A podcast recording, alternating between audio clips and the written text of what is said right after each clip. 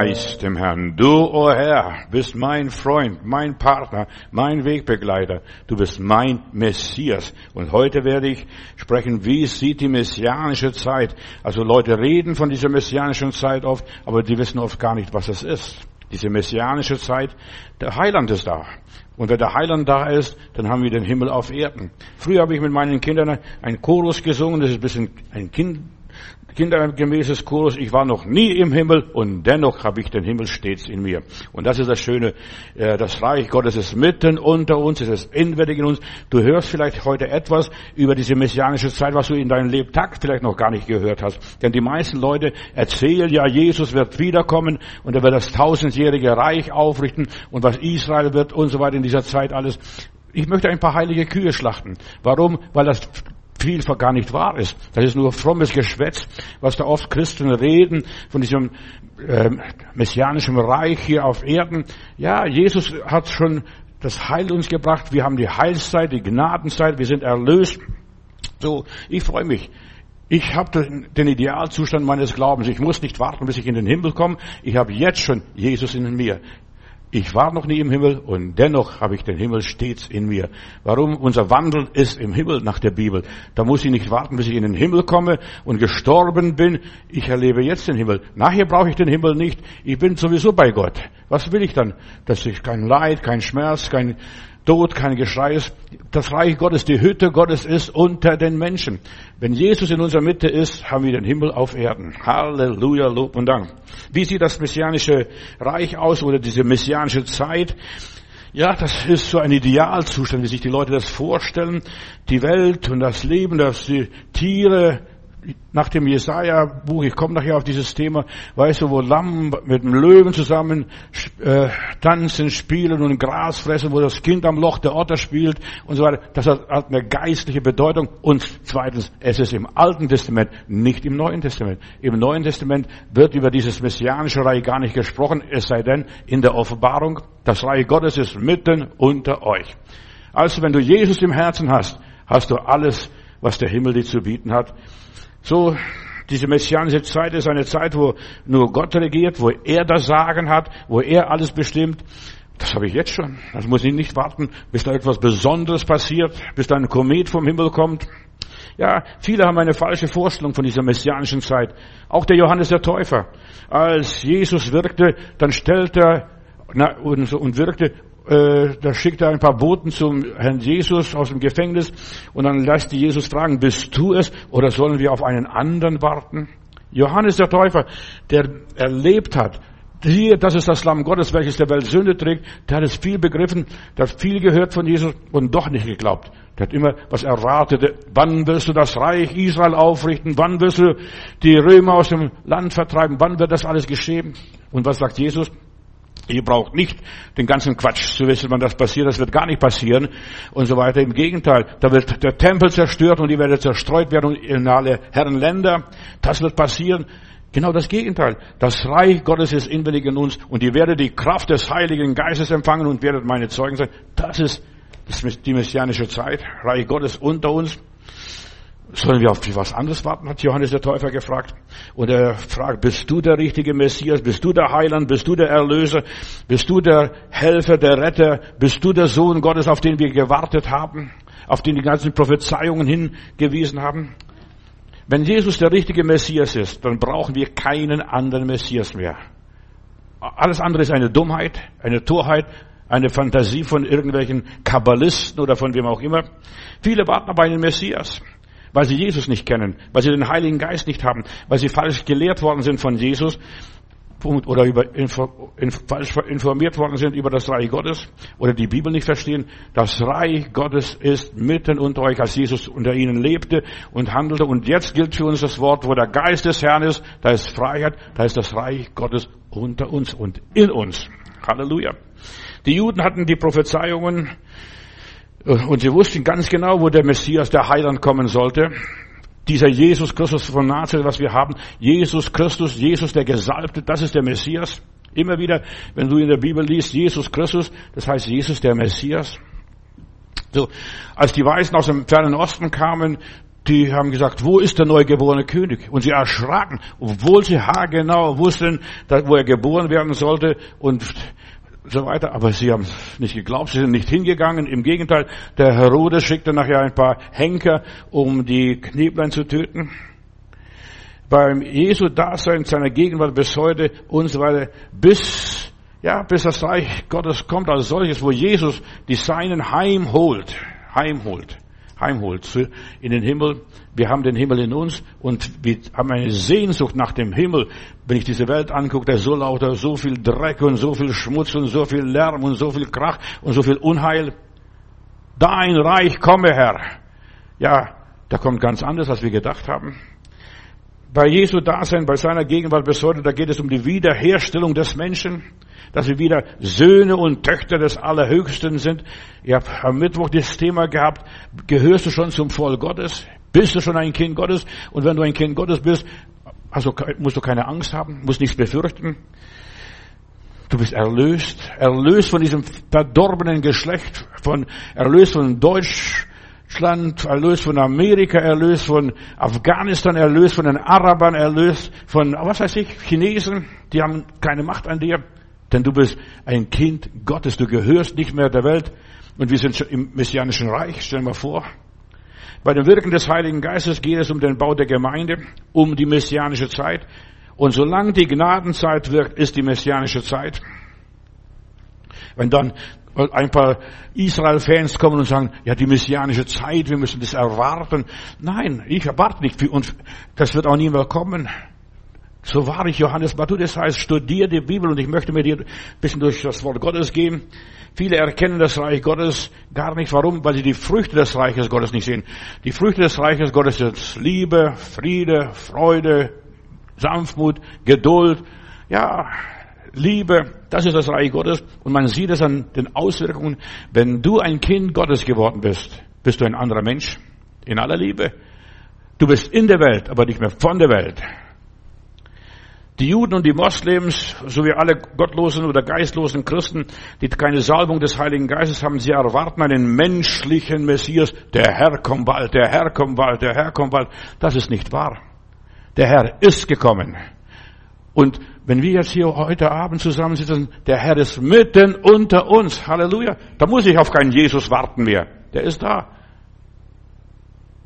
Der ist unter uns, der ist auferstanden und der lebt und viele Menschen erwarten einen menschlichen Messias. Weißt du, wer dieser menschliche Messias sein wird? Der Teufel, der Antichrist, der falsche Prophet. Das werden die Gauner sein, die kommen und dann die Menschen kaputt machen.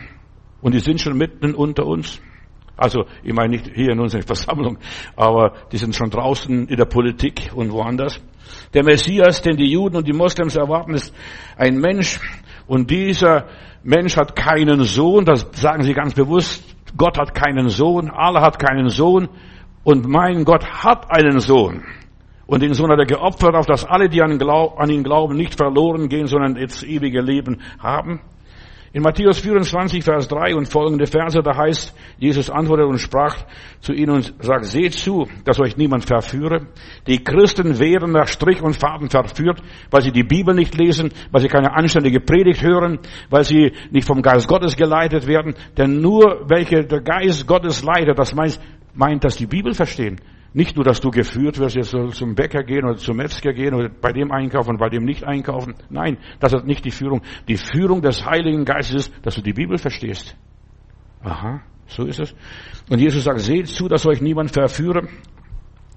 Denn es werden viele kommen unter meinem Namen und sagen, ich bin Christus, ich bin Messias, ich bin der Gesalbte, ich bin der von Gott gesandte Prophet. Und es, sie werden viele verführen. Im Alten Testament werden eine Reihe von Eigenschaften des zu erwartenden Messias uns gegeben, ein paar Zeichen seines Kommens.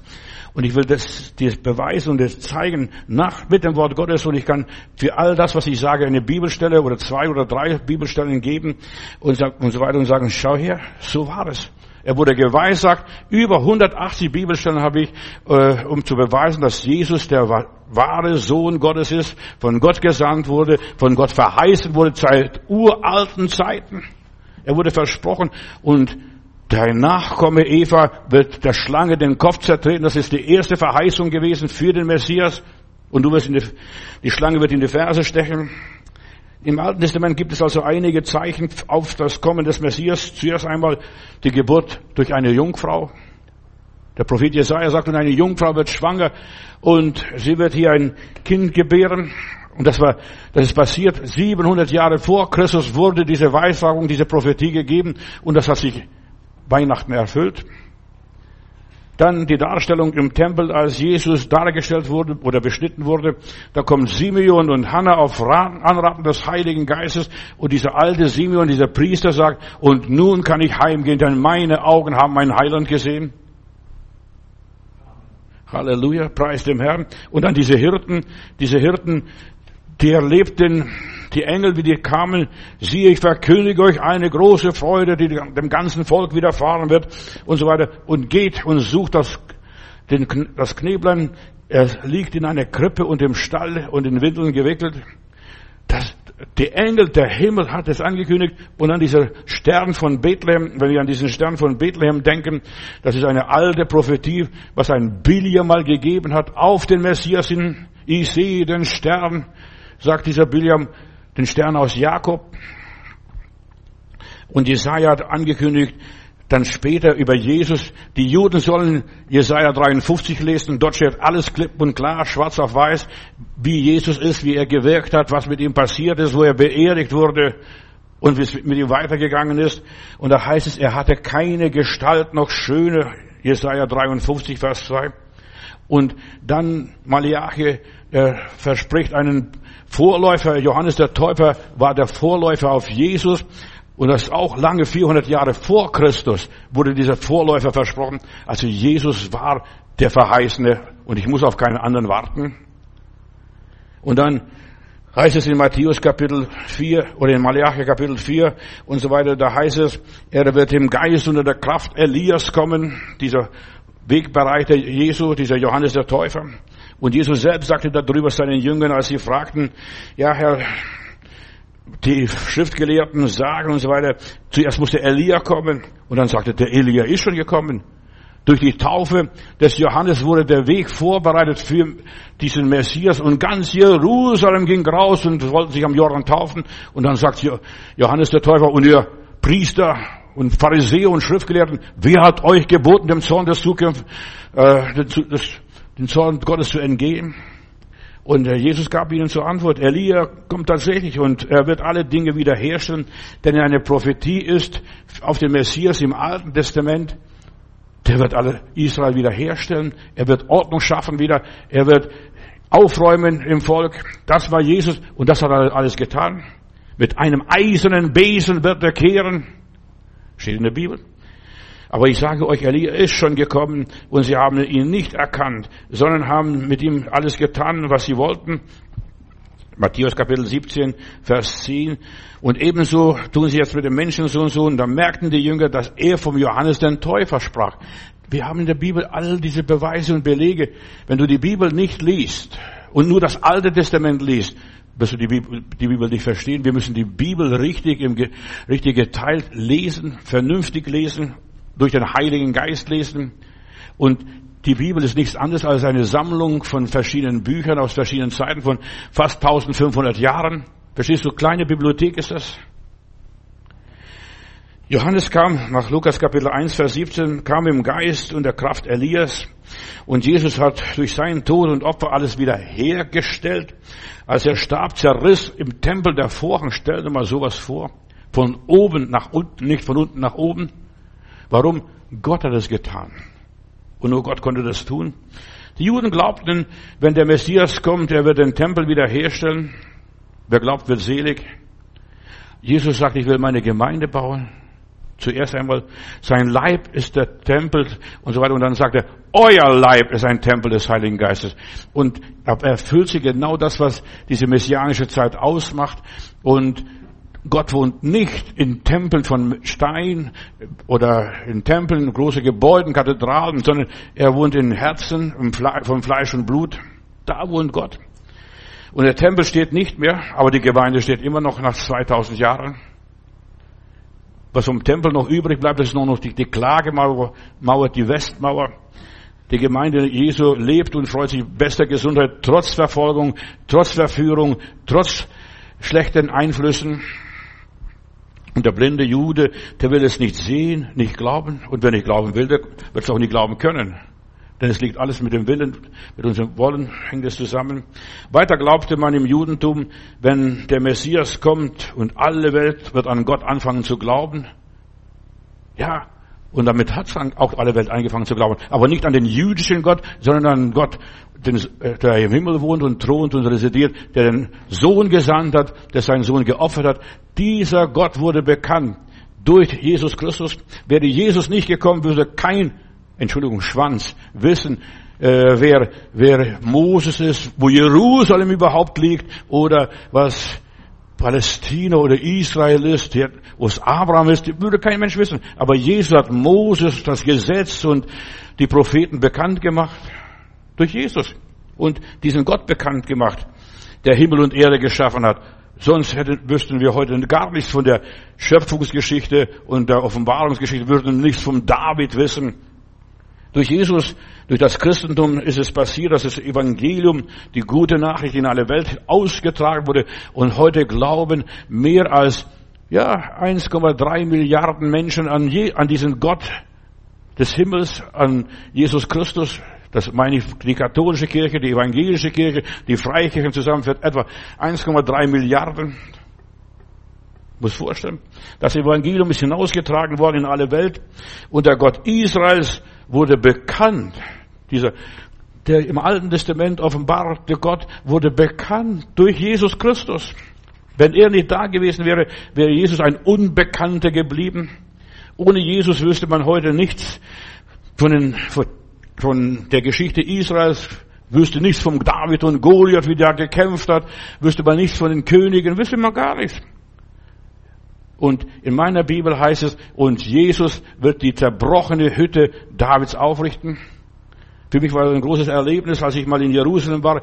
Ich hatte gerade Gelegenheit, auf dem Sionsberg zu predigen. Und da heißt es in der Apostelgeschichte, und sein Grab, dort, wo die Gemeinde gegründet wurde, wo der Heilige Geist ausgegossen wurde, wo das Abendmahl gefeiert wurde. Und da heißt es in diesem oberen Söller und unter uns ist das Grab Davids. Und das war tatsächlich, wir sind Stock tiefer gegangen, da haben wir das Grab Davids gefunden. Es hat alles gestimmt und er wird die zerbrochene Hütte Davids wieder aufrichten. Jesus war das. Kein anderer. Kein Pharisäer, kein Schriftgelehrter, kein hoher Priester. Niemand hat es gemacht, das hat der Herr gemacht. Auf dem Sionsberg wurde der Heilige Geist ausgegossen. Und von dort aus knüpft der Herr wieder an und dort entsteht dann die Gemeinde. Im ganzen Jesaja 53 geht es um den Tod des Messias, um sein Begräbnis, ja, um den Bund, was er dann macht, wenn Menschen schließt. Er schließt einen Bund und in diesem Bund Jesu, was Jesus am Kreuz mit uns Menschen geschlossen hat, es ist vollbracht. Da ist der Bund Abraham, ne, schon, fange ich schon früher an, der Bund mit Adam, mit, der Bund mit Noah, der Bund mit Abraham, das sind all diese Bünde inklusiv. Denn wer den Sohn Gottes hat, der hat den ganzen Himmel. Geschwister, die messianische Zeit, lasst uns ganz vernünftig sein, die ist mit Jesus angebrochen, gekommen. Und in 5. Buch Mose, Kapitel 19, Vers 17, da heißt es wieder, hier wird gesagt, und Moses sagte selbst, ich bin nicht der Messias, ich bin nicht der Heiland, obwohl sie Moses verehren und die Juden halten sehr viel von Moses. Gewiss, das war ein großer Mann. Gewiss, das war er. Aber Jesus war das Lamm Gottes, das der Welt Sünde getragen hat, der vollkommene Mensch. Moses war kein vollkommener Mensch, das war ein Verbrecher, ein Mörder. Der, ja, ist ein Findling, ja, ein, ja, aus dem Wasser gezogen, das heißt Moses. Und Moses selbst sagte, der Herr wird nach mir einen Propheten aufwecken aus eurer Mitte, meine lieben Brüder und so weiter. Und es soll geschehen, der Mann, der meine Worte nicht hört, die er in meinem Namen reden wird, da wird er selbst von Gott zur Rechenschaft gezogen. Jetzt kam Jesus als äh, Retter, aber eines Tages wird er kommen als Richter und alle Welt wird vor ihm stehen. Die Toten werden auferstehen, alle Toten, die gelebt haben. Und die werden vor Gott stehen. Und wer seine Worte nicht hört und tut, der wird zur Rechenschaft gezogen. 5. Mose 19. Dieser Prophet Jesus ist der verheißene Messias. Lob und Dank und Halleluja. Ich preise ihn. Jeden Tag danke ich für meinen Heiland, dass er gekommen ist, zu suchen und selig zu machen, was verloren ist. Das ist Jesus. Ich brauche keinen anderen Heiland, keinen Messias. Jesus war der Nachkomme des, der Frau hier nach der Bibel, der der Schlange den Kopf zermalmte und zertrat. Er war der Nachkomme Abrahams, Isaaks und Jakobs immer wieder. Weißt du, der, der Auftrag Israels, der Juden, der Nachkommen Abrahams, war der einzige Auftrag war, sie soll den Messias bringen. Nicht, dass sie in den Himmel kommen. Die Juden kommen nicht durch das Judentum in den Himmel, sondern sie kommen durch Jesus in den Himmel. Der Jude wie der Heide, das habe ich euch letztes Mal gepredigt, kommt in den Himmel allein durch Jesus Christus. In keinem anderen Namen ist Heil und es gibt keinen anderen Gott und nichts außer Jesus Christus. Und Jesus ist aus dem Geschlecht Juda, ein Nachkomme Davids. Liest mal seinen Stammbaum, wie das perfekt ist. Das geht bis auf Adam zurück. Und das, ja, das ist wunderbar zu wissen, aus der Priesterlinie und aus der Menschenlinie kommt. Also wir haben einen Stammbaum im Lukas-Evangelium, einen Stammbaum im äh, Matthäus-Evangelium. Und wir wissen, und bis dann gab es die Stammbäume, aber mit der Zerstörung des Tempels, des Tempels wurden die Stammbäume zerstört. Und jetzt, die Juden glauben nur noch, die Mutter kann bestimmen, wessen Nachkomme er ist. Früher konnte man vom Vater aus bestimmen. Und er war, und er war Adams. Oder der kommt von Abraham. Oder was weiß ich, von wem er kommt. So. Jesus war ein Nachkomme, der hier von Gott geschickt wurde. Und er war von Ewigkeit zu Ewigkeit. Wir haben so viele Schattenbilder über Jesus. Das ist König Melchisedek dort in Jerusalem. Ohne Vater und ohne Mutter. Und das war Jesus. Und er sollte in Bethlehem geboren werden von dieser Jungfrau Maria, Micha Kapitel 5, Vers 1. Er sollte von einem Vorgänger angekündigt werden, Jesaja Kapitel 40, Vers 3. Ich sage es nur, weil viele Menschen glauben, wir warten auf einen Messias, der muss noch irgendwo kommen. Er sollte mit dem Geist Gottes gesalbt werden. Und wir sehen, wie Jesus, die ganze Trinität, Vater, Sohn und Heiliger Geist, im Jordan sich offenbaren. Da ist Jesus im Wasser dann hört Johannes eine Stimme vom Himmel, dies ist mein lieber Sohn, an dem ich wohlgefallen habe. Und da kommt eine Taube, setzt sich auf seine Schulter und er wird erfüllt mit dem Heiligen Geist. Und dann lesen wir von Jesus, er wurde vom Geist Gottes geführt in der Wüste, dass er versucht und angefochten wurde, 40 Tage. Ja, die Trinität hat sich dort offenbart. Gott hat sich hier durch Jesus Christus offenbart. Und er sollte ein Prophet wie Moses sein, habe ich vorhin gelesen. Nach Jesaja 61, Vers 1 und folgende Verse. Er sollte die Aufgabe haben, die zerbrochenen Herzen zu heilen. Jesus heilt zerbrochene Herzen, befreit die Gefangenen. Jesus richtet die Zerbrochenen auf. Er wird diesen Glimmenden doch nicht auslöschen. Sein, sein Auftrag war nach der, nach der Prophetie Jahrhunderte vorher, dass er heilt, Menschen heilt. Und einer der großen Aufträge des Herrn Jesus und des Messias war zu heilen, er heilt zerbrochene Herzen. Halleluja. Und er sollte den Gefangenen die Freiheit bringen und das angenehme Ja des Herrn ausrufen. Und das ist diese messianische Zeit. Lukas Kapitel 4, Vers 18. Das ist die messianische Zeit, Leute. Also wer jetzt Jesus annimmt, wer jetzt an Jesus glaubt, der ist im Reich des Messias, im Reich Jesu Christi, des Gesalbten. Und dann Jesaja Kapitel 8, Vers 23, dann, er sollte in Galiläa anfangen. Das Volk, das im Dunkeln, in der Finsternis wohnte, sah ein großes Licht. Ja, und es wurde genau verheißen, genauso angesagt, er sollte ein Nazarener heißen, obwohl es kein Nazareth bis dato gab. Das wurde im Glauben, im Geiste gesprochen. Er soll ein Nazarener heißen. Das heißt, er wird kein Wein trinken, kein starkes Getränk. Das war, was da gemeint wurde. Und er lebte in Nazareth 18 Jahre. Er sollte nach der Bibel liebevoll und mitfühlend sein, sanftmütig und demütig. Und er wird sich nicht prahlen, dass er sich einbildet, ich bin Sohn Gottes, ich bin der Messias. Er sollte sündlos und ohne ja, etwas Argem sein. Er sollte die Schande tragen. Das, ich arbeite das nur aus, was der Prophet Jesaja alles geweissagt hat. Er sollte, ja, verachtet werden. Er sollte ein Priester sein, von Gott eingesetzt, ein Priester. Er sollte öffentlich nach Zacharia Kapitel Zacharia Kapitel 9, Vers 9, der sollte auf einem Esel in Jerusalem einreden. Das sind auch Jahrhunderte vorher, wurde geweissagt. Nicht mit einem Kamel und nicht mit einem Elefant und nicht mit einem weißen Schimmel, mit einem Esel, barfuß, sollte er nach Jerusalem kommen. Er sollte in Vollmacht, Haggai, Prophet Haggai, Kapitel 2, Vers 7, er sollte mit Vollmacht im Tempel auftreten. Und du weißt ja, zweimal hat er den Tempel gereinigt, hat die Tische umgeworfen, die Tauben freigelassen. Das braucht man kein Opfer mehr, auch nicht die Armen. Er sollte ohne Grund gehasst werden, Jesaja Kapitel 49. Er sollte unerwünscht sein von seinem Volk abgelehnt, vor allem von den Obersten des Volkes abgelehnt werden und verworfen werden. Jesaja Kapitel 53, Vers 2. Das ist der Messias. Das ist der Herr Jesus gewesen. Ich warte auf keinen Heiland mehr. Mein Heiland ist schon da gewesen. Jesus war da. Und deshalb, wir sollen aufhören, den Leuten, die draußen auf der Straße sind, zu predigen, Jesus kommt bald wieder. Nein, das ist für uns eine Ermutigung. Passt auf, Leute, er wird die Entrückung wird stattkommen. Der Herr wird die Seinen mitnehmen in den Wolken des Himmels. Und wir werden bei dem Herrn sein. Ewiglich. Ich werde nicht mehr auf diese dreckige, schmutzige Erde zurückkommen. Wenn ich einmal bei Gott bin, bleibe ich bei Gott. Ich will nichts mehr mit dieser Welt zu tun haben. Und das ist, was manche fromme Christen denken. Da wird der Herr mit den Seinen erlösen, dann er wird vielleicht von den Wolken aus regieren. Das ist alles nur Utopie und Fantasie und Spinnerei in aller Liebe. Ich habe selber jahrelang geglaubt und ich habe immer wieder gesagt, das kann doch nicht wahr sein. Also, dass ich wieder auf diese Erde muss. Ich muss nicht mehr auf diese Erde. Weißt du, und das ist, was viele Leute glauben, Reinkarnation. Ich glaube nicht an Reinkarnation, was die Hindus und Buddhisten glauben.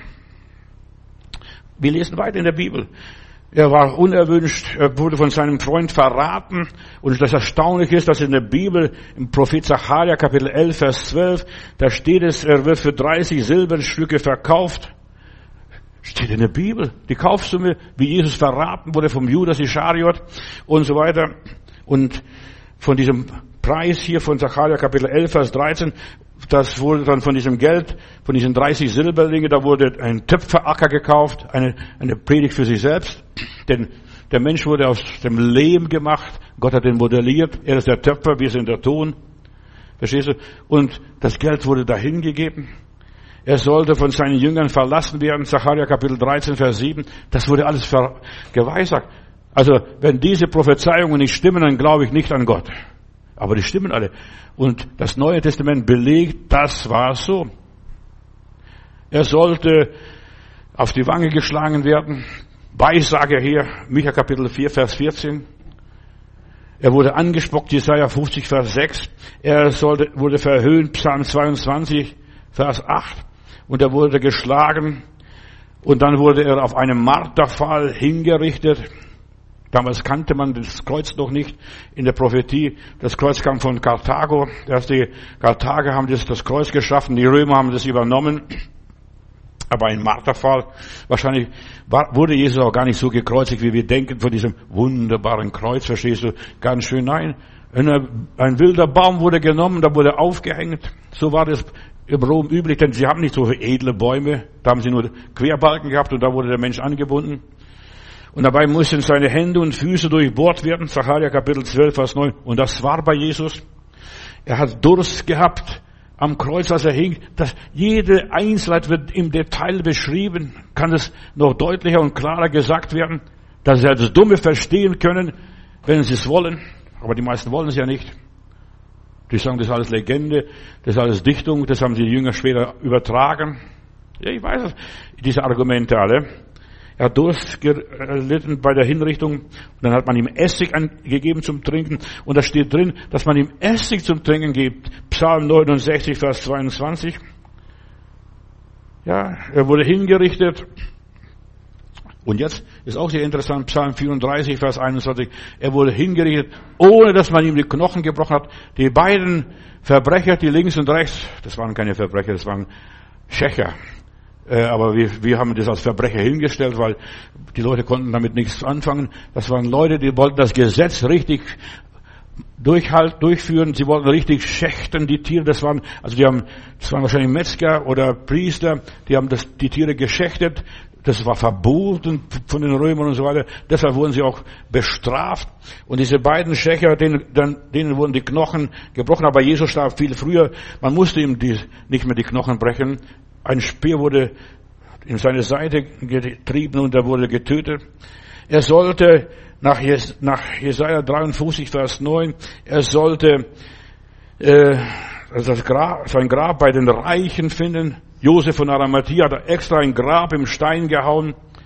Ja, und dann das nächste, was noch bei Jesaja 53, Vers 12 steht, er sollte zwischen Missetäter gekreuzigt werden oder, ja, gehängt werden zwischen den äh, zwei Verbrechen. Und das ist alles passiert bis ins Detail.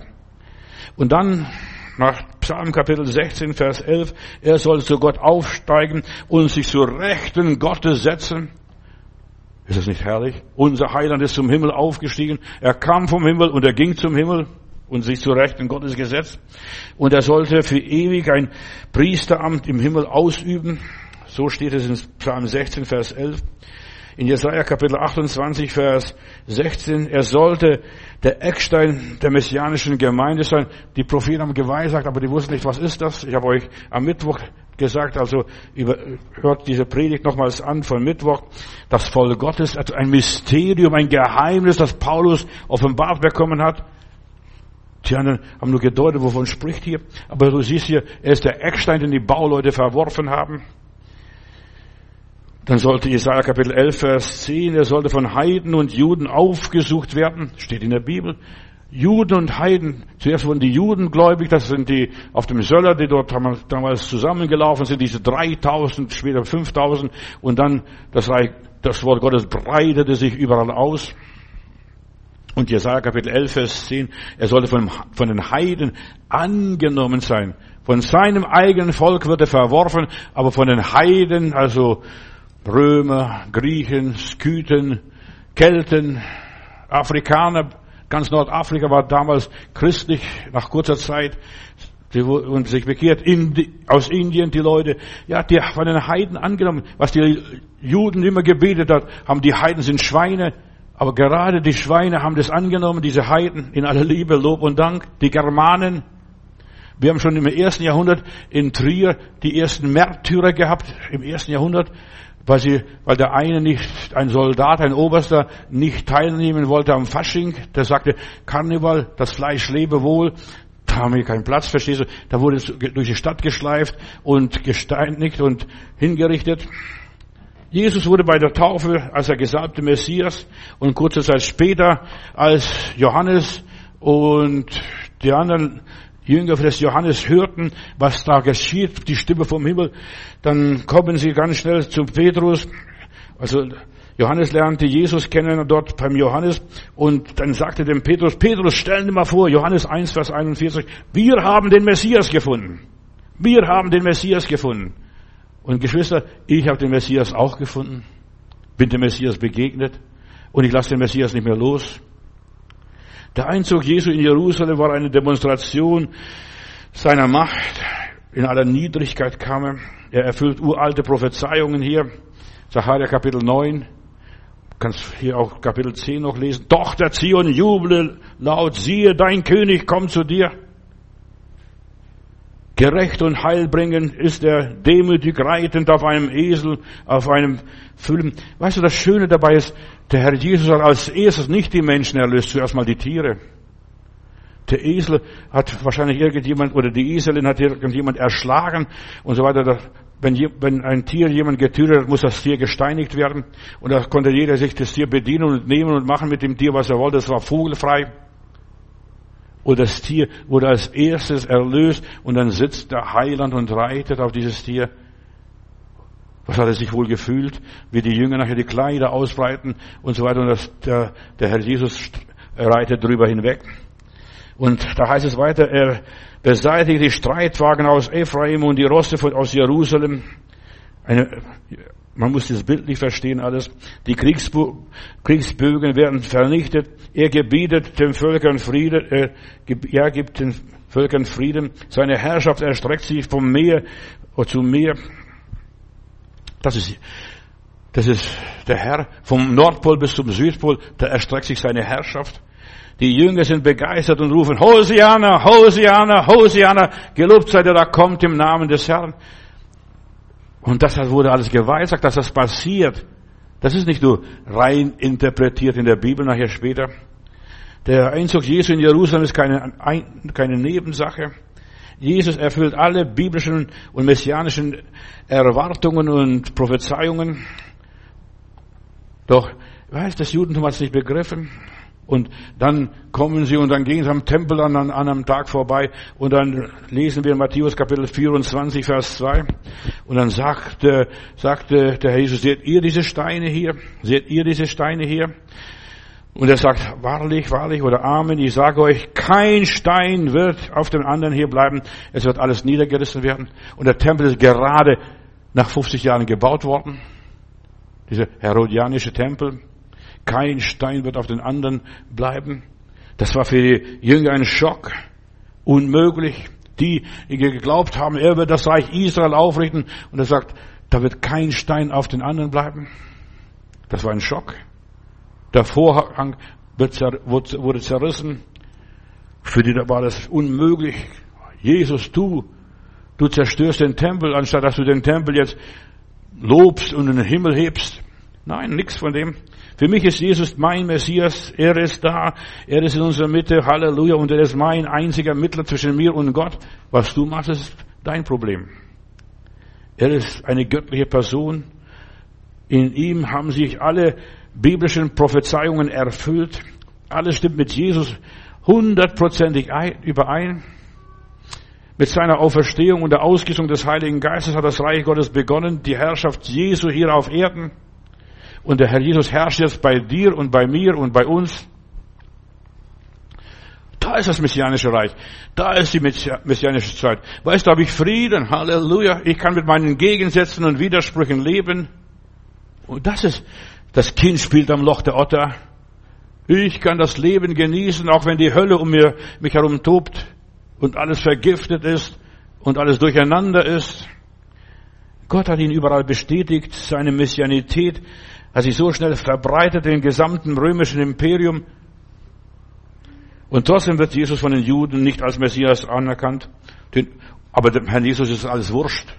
Wer nicht hat, der, wer nicht will, der hat schon. Verstehst du? Sollen sie weitermachen. Der Herr ist nicht auf die Juden angewiesen. Genauso wenig wie Gott auf die Engel angewiesen war, die ihm nicht dienen wollten. Ein Drittel der Engel fielen. Verstehst du? Er ist nicht angewiesen. Dann macht er noch ein paar tausend mehr und dann reicht ihm. Und du siehst die Heiden, als sie das hörten, da war eine große Freude, dass die Heiden Jesus angenommen haben. Weil Jesus die Juden nicht mehr im Mittelpunkt gehoben haben. Weißt du, ihr Stolz, am jüdischen Wesen soll die Welt genesen. Das haben die geglaubt, aber Jesus hat gar nicht, gar nicht so wichtig genommen. Sie sollen den Messias bringen. Das Heil kommt aus den Juden, mehr nicht. Das heißt nicht, dass sie in den Himmel kommen und in den Himmel gehoben werden müssen, dass sie was Besonderes sind, dass sie etwas Exklusives sind.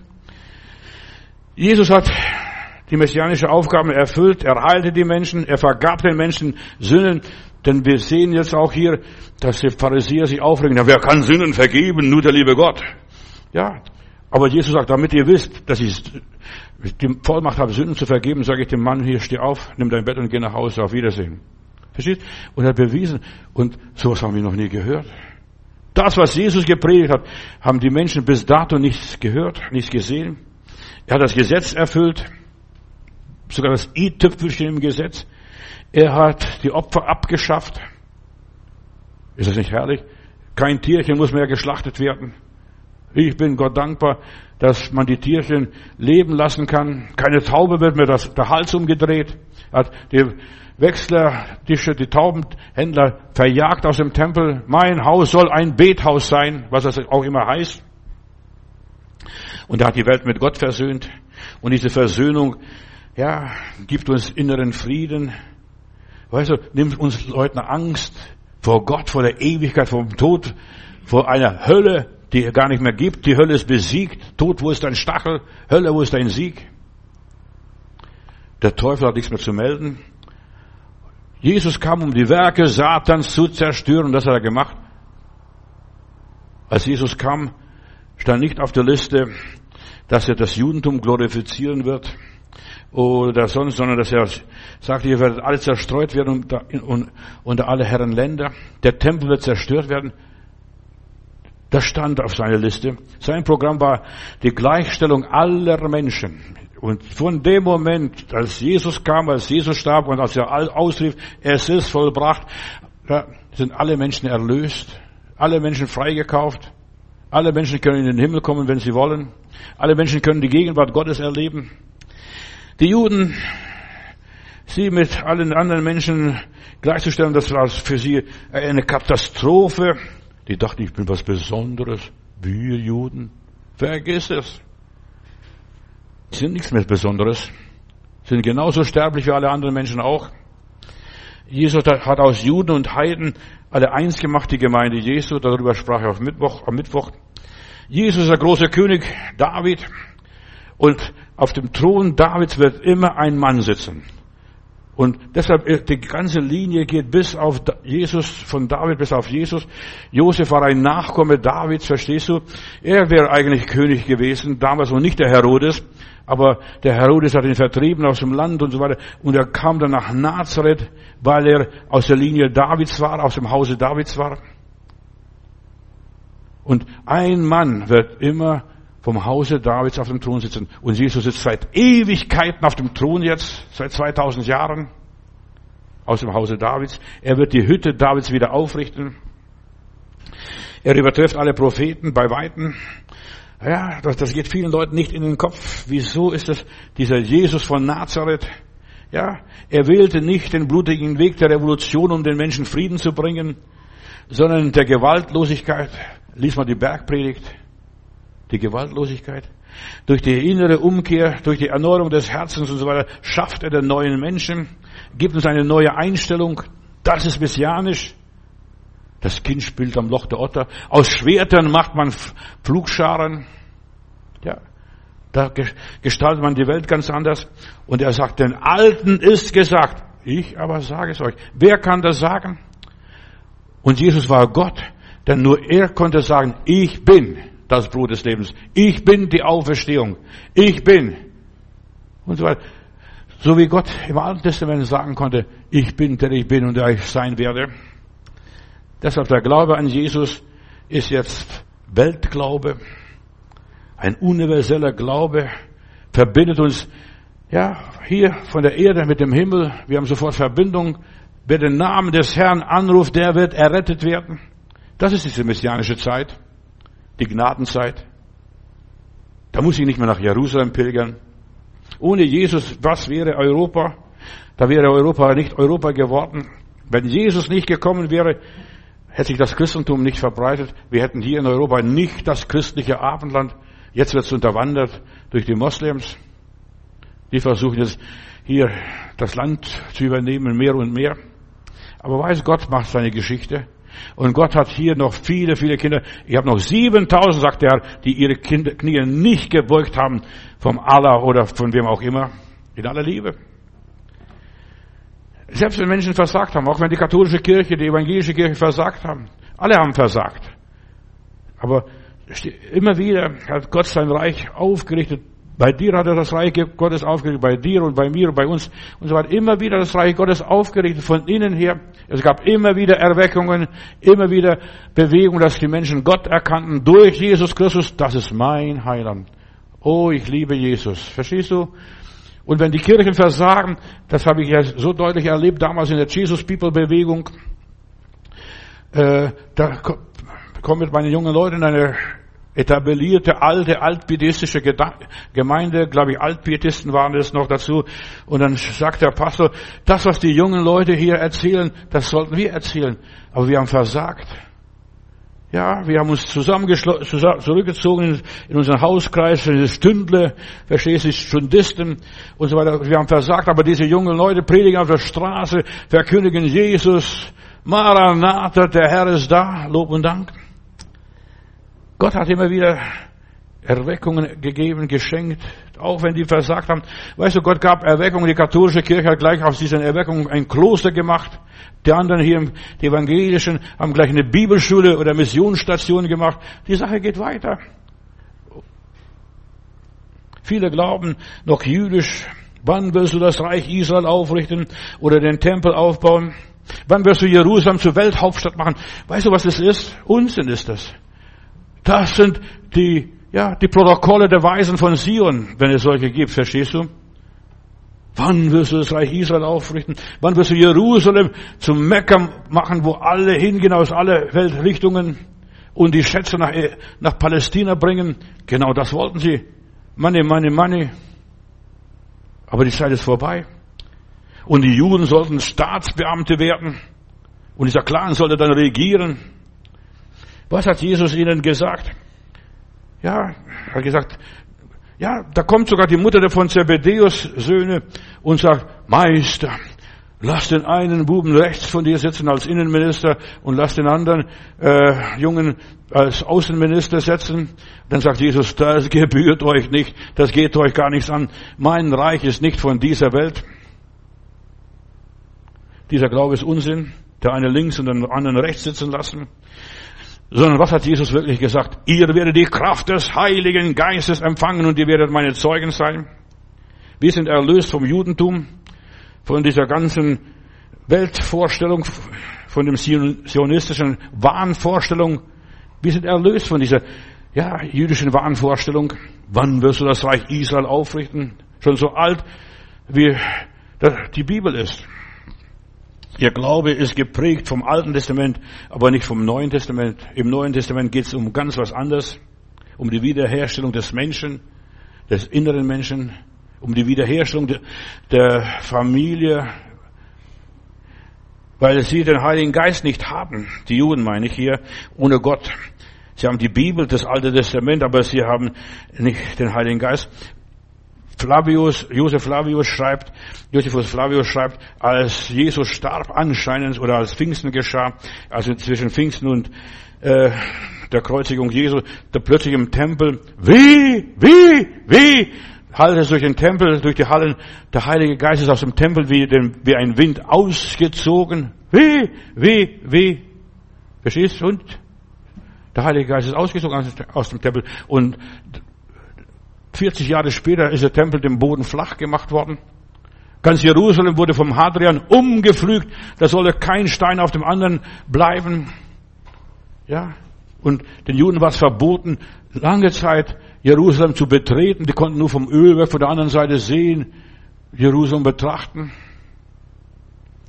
Und sie glauben, Gott wird Israel aufrichten. Nein, die Zeit ist vorbei. Sie haben ihren Auftrag erfüllt und sie glauben an einen globalen Frieden.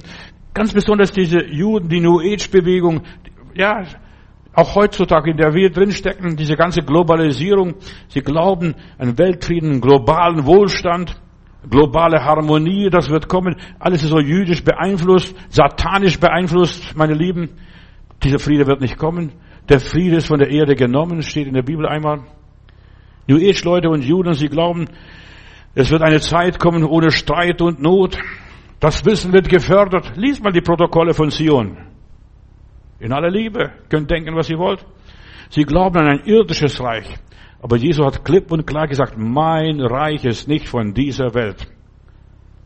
Ja, wir, wir leben mittendrin in einer globalen Versuchung und in den Sendschreiben heißt es, und weil du bewahrtest das Wort meines Zeugnisses, will ich dich bewahren vor der Versuchung, die über die ganze Erde gehen wird. Die ganze Welt wird jetzt versucht. Ost und West, Nord und Süd. Der globale Frieden. Ja, eine globalisierte Welt. Die Kommunisten haben geglaubt, das Paradies kommt jetzt. Halleluja. Ja, aber was ist gekommen? Blut und Tränen nach der äh, Oktoberrevolution. Blut und Tränen. Und die haben geglaubt, Russland, das, ja, das sozialistische Paradies wird kommen. Die Leute lebten alle nur im Alten Testament. Sie haben nur gelesen, was, ja, auch die ganze Friedensbewegung hier bei uns, die ganzen Grünen, was heute sich Grün nennen. Die haben gesagt, Flug und auch in der DDR, DDR wurde auch da groß demonstriert, äh, Flugscharen, äh, Schwerter zu Flugscharen.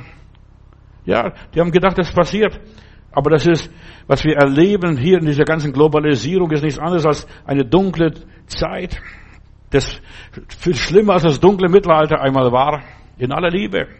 Jesaja 2, Vers 4, sie sagt, sie sollen die Schwerter zu Flugscharen machen und die Speere zu, äh, zu Sicheln und Schnitthacken schlagen. Nation wird kein Schwert gegen Nation erheben und so weiter und sie werden nicht länger Kriegsführung üben und machen und keine Militärübung mehr haben. Aber das ist geistlich zu verstehen. Die Bibel wurde im Geist gegeben und kann auch im Geist nur verstanden werden.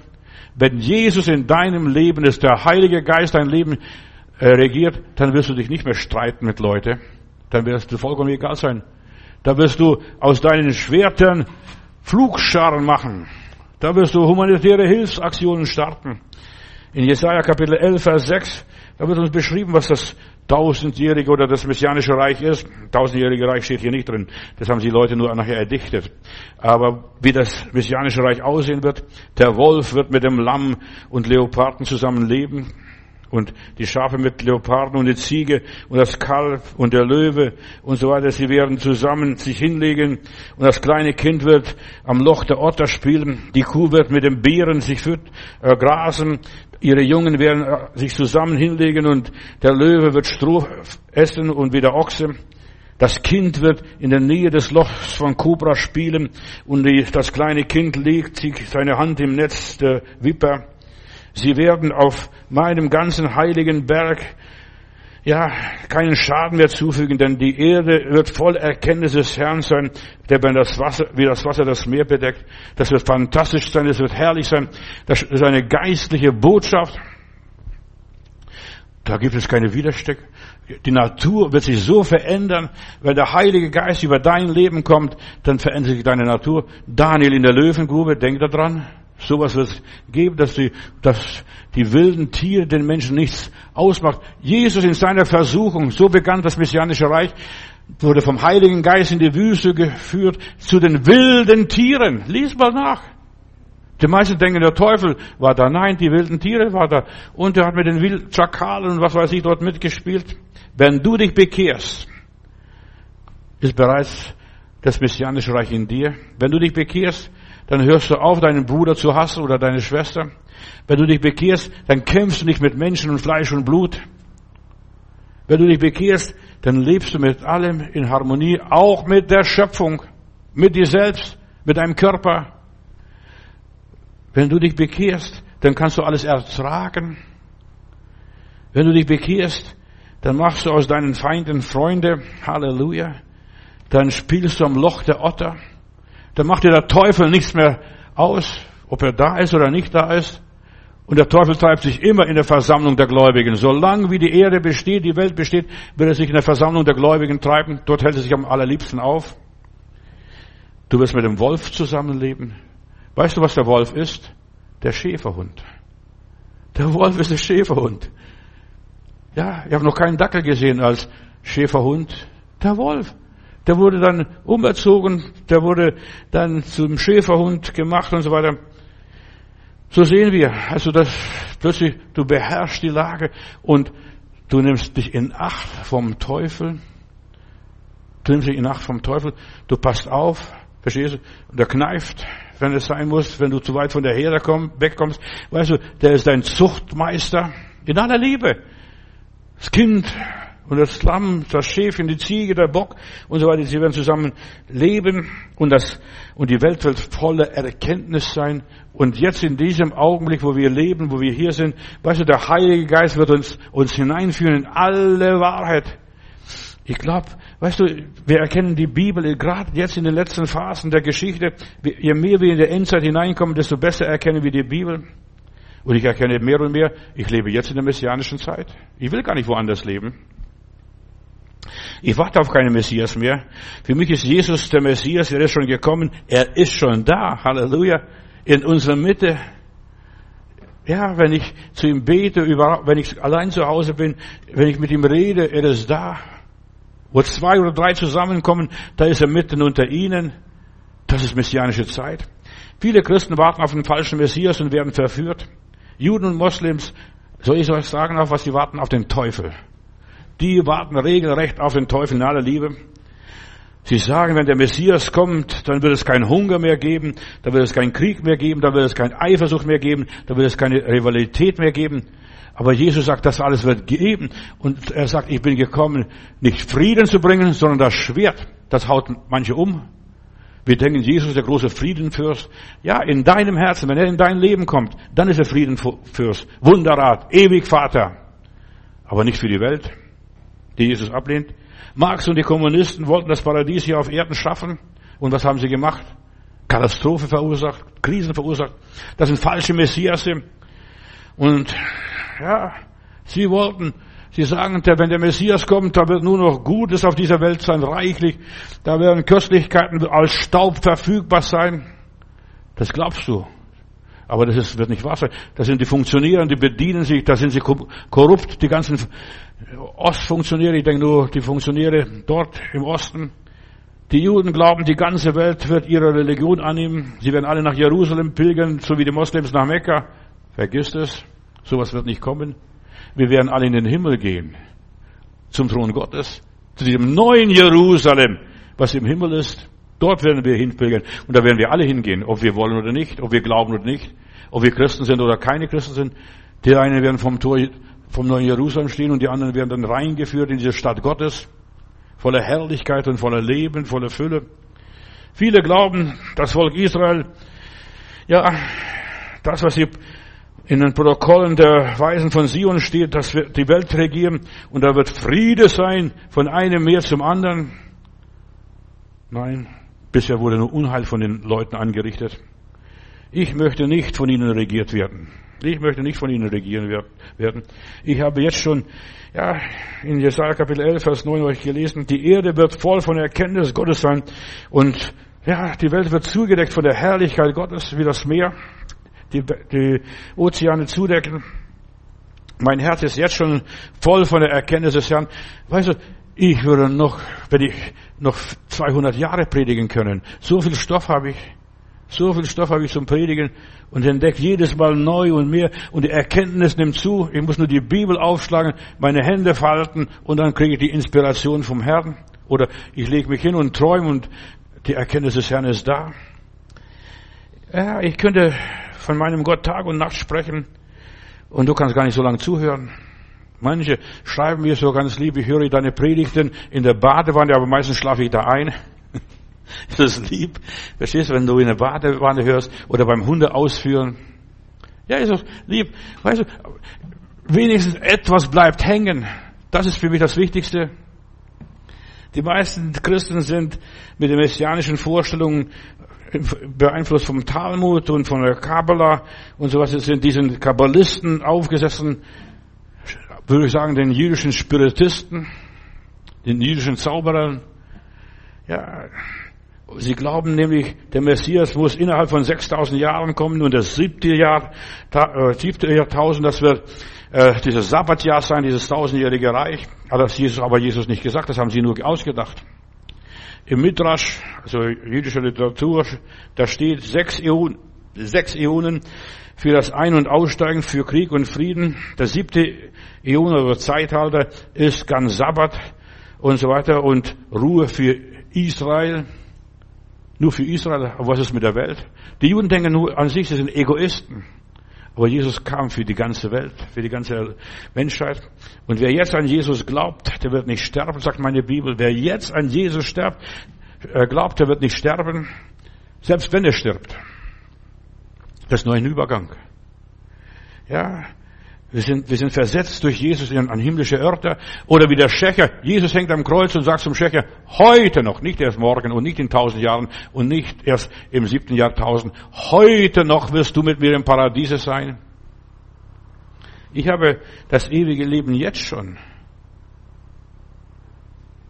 Die Kabbalisten, die glauben an den siebten Wochentag, dass es das messianische Zeit sein wird. Sie lehren, dass der siebte Tag der Woche, der Sabbat, der Ruhe ist, das siebte Jahrtausend wäre und so weiter, diese messianische Zeit. Aber ich habe das jetzt. Was nützt es mir, wenn ich vielleicht in 500 Jahren sowas erlebe? Denn die sind noch gar nicht so weit mit dem siebten Jahrtausend. Verstehst du, habe ich nichts davon. Ich brauche jetzt etwas heute und hier und nicht erst in, der, in, in ein paar hundert Jahren. Und für sie entspricht der siebte Jahrtausend das Zeitalter der universellen Ruhe, diese messianische Zeit. Ich habe jetzt schon meine Sabbatruhe. Soll ich dir sagen, was er in Hebräerbrief im Neuen Testament natürlich, Kapitel 4, Vers 9 steht? Es ist noch eine Ruhe vorhanden für das Volk Gottes. Ich habe die Ruhe weg. Deshalb, ich kann in Frieden leben, ich kann in Frieden sterben, ich kann in Frieden, ja, loslassen. Ich bin in die Ruhe Gottes eingegangen. Übrigens, ich darf euch sagen, die Juden haben seit Jesus oder nach Jesus, Bar Kochba und so weiter, über 20 falsche Propheten gehabt oder Messiasse, die sie alle betrogen haben. Über 20, dass sie sich jetzt scheuen, über Messias überhaupt zu sprechen oder zu bestimmen und zu sagen, wann der Messias kommt. Sie glauben noch an die Aufrichtung des Tempels. Aber wozu? Wozu brauche ich einen Tempel? Jesus hat gesagt, da wird kein Stein auf den anderen bleiben, nur in aller Liebe. Wenn du den Tempel aufbaust, da brauchst du Opfer, da brauchst du Priester, da brauchst du den ganzen Zirkus. Aber das ist alles erledigt, das ist alles vorbei. Jesus sagt, da wird kein Stein auf den anderen bleiben. Wozu dann diese Opfer? Wozu dann diese Priester oder hohe Priester noch? Die Bibel sagt, euer Leib ist ein Tempel des Heiligen Geistes. Du und ich, wir haben die Trinität. Wenn deine Seele, dein Geist und dein Leib eins wären, da ist Jesus in dir. Halleluja. Ich brauche keinen Judentempel. Der Vorhang ist zerrissen. Die Opfer sind abgeschafft. Die Kraft des Heiligen Geistes hat mich frei gemacht. Ich lebe im Neuen Testament und das ist diese messianische Zeit. Bei mir ist der Heilige Geist, Lob und Dank. Halleluja. Und der wird bei mir bleiben ewiglich. Nicht nur, wenn ich gute Laune habe oder äh, Sonntag ist oder Sabbat ist oder was sonst auch. Was will ich noch mehr? Ich bin jetzt schon ein Geistesmensch. Halleluja. Bin jetzt schon ein Geistesmensch. Ich habe jetzt schon die Gaben des Heiligen Geistes, die Erkenntnis des Herrn. Und wenn mir Weisheit mangelt, ich muss nur Weisheit bitten und Gott gibt reichlich und ja, überfließend die Weisheit. Als ich Jesus aufgenommen habe und den Heiligen Geist empfangen habe, hat für mich die messianische Zeit angefangen.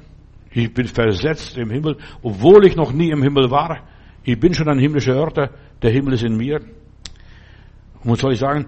Ja, die messianische Zeit, dann sagen manche Leute, ich weiß die ganzen Argumente, weil ich habe selbst solche schmarren Zeit lang geglaubt, in aller Liebe äh, und so weiter. Er wird mit eisernem Besen alles auskehren und putzen und Großputz machen. Als ich Christ wurde, weißt du, was da passiert ist? Da hat Gott bei mir ganz mächtig aufgeräumt.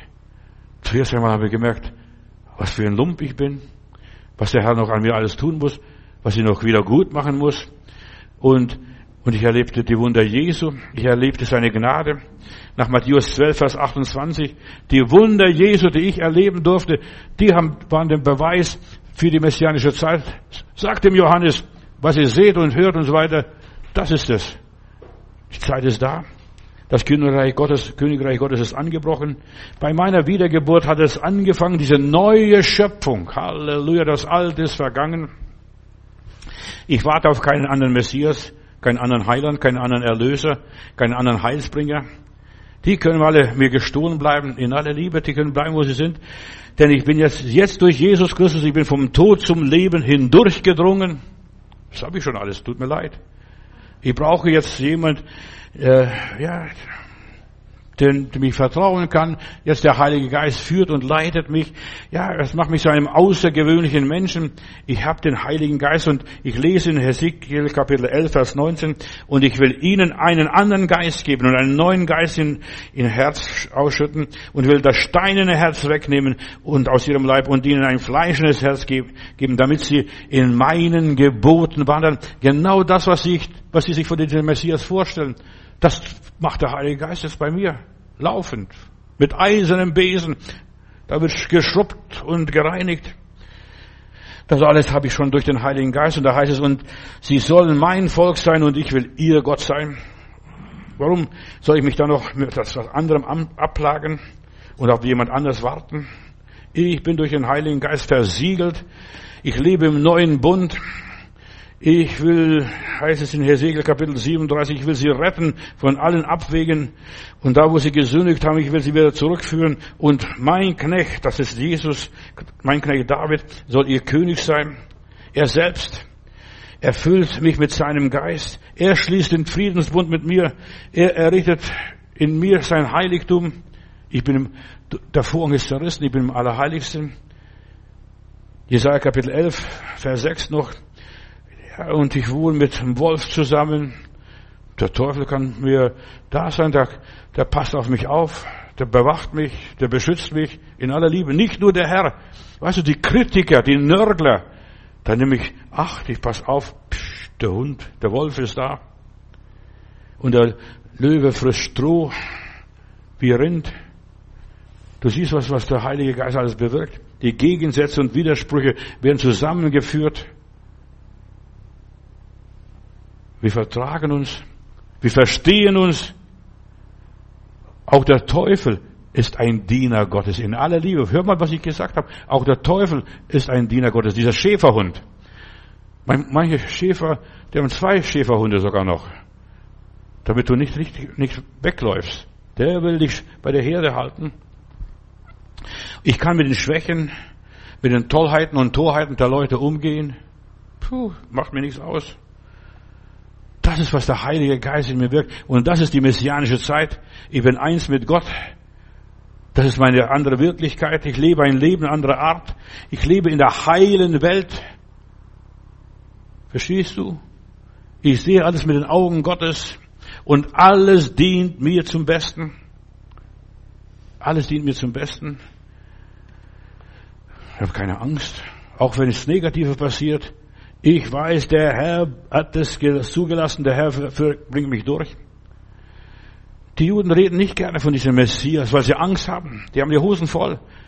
Im 1648, im 16. Jahrhundert, da war dieser Shabbai Zvi, der hat sich ausgegeben als der Messias und hat den Leuten gesagt, verkauft alles, wir gehen nach Israel, das gelobte Land, nach Kanan damals und so weiter. Viele Juden haben verkauft ihren Besitz und so weiter und sie wollten nach Israel reisen und dann reisen und dann haben die Türken gesagt, von wegen.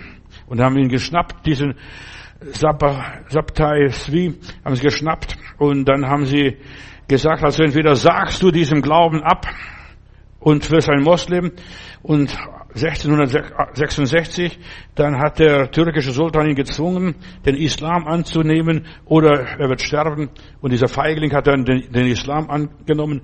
Weißt du, er hat sein eigenes Volk verraten und die Leute waren arm. Das ist einer der letzten großen falschen Propheten gewesen. Gab es natürlich noch viel mehr.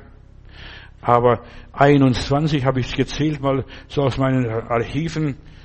Die haben die Leute verführt und verdummt und verarscht. Die Hoffnung der Menschen hat sich zerschlagen durch diese ganzen Zionistenbewegung. Das war ja die Grundlage auch für die Zionistenbewegung. Unsere Heimat ist nicht Palästina, unsere Heimat ist der Himmel. Lob und Dank. Auch nicht Berlin, auch nicht Deutschland. Der Himmel ist unsere Heimat. Alle Vorhersagen nach, ja, auf Jesus, auf sein Kommen und so weiter, äh, die funktionierten. Ich habe euch Beispiele genannt. Und alles andere von diesem falschen Messias, das sind alles Fehlschläge gewesen. Durchweg Fehlschläge. Ich bin erlöst und ich lebe jetzt und hier und heute. Und deshalb, ich möchte jetzt eine messianische Zeit genießen. Ich darf bitten und Gott segnet mich äh, und so weiter. Gewiss, ich habe diese Geburtswehen ja, dieses Werden, diese neue Kreatur werden und so weiter, das ist schon, ich muss meine Tiefpunkte durchmachen, bis ich meine Erlösung so richtig ergreife und erfasse. Aber meine Erlösung ist vollkommen. Der Heilige Geist ergänzt mich Stück für Stück. In aller Liebe. Diese Generation ist sehr schwach. Wenn ich dran denke, was alles passiert mit der Corona, ich habe nicht die Zeit dazu zu predigen noch. Ich habe euch gesagt, ich kann noch lang predigen. Aber ich will nur sagen, die Zeit ist mir zu kurz oder zu begrenzt. Die Corona-Pandemie, ja, die versucht alles zu tun. Wir gehen mit Riesenschritten der Vollendung zu. Da merkst du, was wichtig ist und was nicht. Bald kommen diese also geldlose Zahlen. Jetzt zahlen wir schon fast alle mit Visa-Karte oder sonst wie auch immer. Oder P-Karte. Diese Generation ist zu schwach. Sie hat keinen Glauben, keinen Durchblick, keine Orientierung. Sie tut, was jeder für richtig hält. Aber ich darf wissen, mein Heiland ist bei mir. Ich darf meinem Heiland vertrauen. Der führt mich auf rechter Straße bis an mein selig Ende. Das Reich Gottes ist inwendig in euch, sagt Jesus. Ich muss nicht woanders suchen. Vielleicht die Gemeinde oder die Gemeinde oder jene Gemeinde. Ich suche nicht in den Kirchen oder Tempeln oder Religionen. Mein Wandel ist jetzt schon im Himmel. Von dort erwarte ich meinen Heiland, meinen Jesus Christus. Ich bin jetzt schon im Jenseits in der anderen Welt Gottes. Ja, für mich gibt's nichts mehr Böses. Das Böse ist nicht mehr bös und das Gute ist nicht gut. Verstehst du? Es ist alles gleich. Alles ist durch das Büro, durch den Fleischwolf Gottes gegangen und es ist in Ordnung. Und ich bin hier schon in Jesus mit dem Vater, Sohn und dem Heiligen Geist eins. Er ist in unserer Mitte. Jesus das Zentrum und der Grund meiner Anbetung. Mit Jesus lebe ich ein übernatürliches Leben. Messianische Zeit. Jesu Gegenwart ist eine ewig andauernde Zeit. Die Wiedergeburt ist eine radikale Veränderung meiner Natur. Vom Wolf bin ich Lamm geworden. Vom Bären bin ich ein Ochse geworden oder was wie diese Verwandlung der Natur geschehen ist. Wir haben in Christus, durch Jesus Christus eine total andere Natur. Wir sind nicht mehr Räuber, nicht mehr Egoisten. Und solange wir uns von ihm leiten und führen lassen, sind wir auf der richtigen Seite. Die Erwählung der Juden war nur, Jesus in diese Welt zu bringen. Jetzt ist Jesus da und jetzt müssen wir Jesus annehmen, die Juden wie die Griechen. Wer den Sohn Gottes hat, der hat das ewige Leben. Der lebt jetzt schon im messianischen Land, im Kanaan, im gelobten Land. Lieber Vater, ich danke dir, dass wir mit Petrus sagen können, wir haben geglaubt und erkannt, du bist Christus, der Gesalbte, der Messias Gottes und wir wollen niemand anderen nachfolgen und wir wollen niemand anderen anbeten und wir wollen niemand anderen ver verehren. Mit diesem Glauben an dir ist auch jetzt für mich und für uns als Gläubige eine neue Zeit, eine neue Ära angebrochen und wir wollen darin wandeln und uns bewähren und beweisen als deine Kinder, deine Söhne und Töchter. Sei du mit uns, segne also meine Freunde, wo sie auch immer sind. Lass es sie begreifen, dass sie nicht mehr groß auf irgendeinen großen Mann, einen großen Propheten warten müssen. Nein, wir haben dich, Herr Jesus, und wer dich hat, der das ewige Leben. Lob und Dank und Anbetung sei dir. Amen.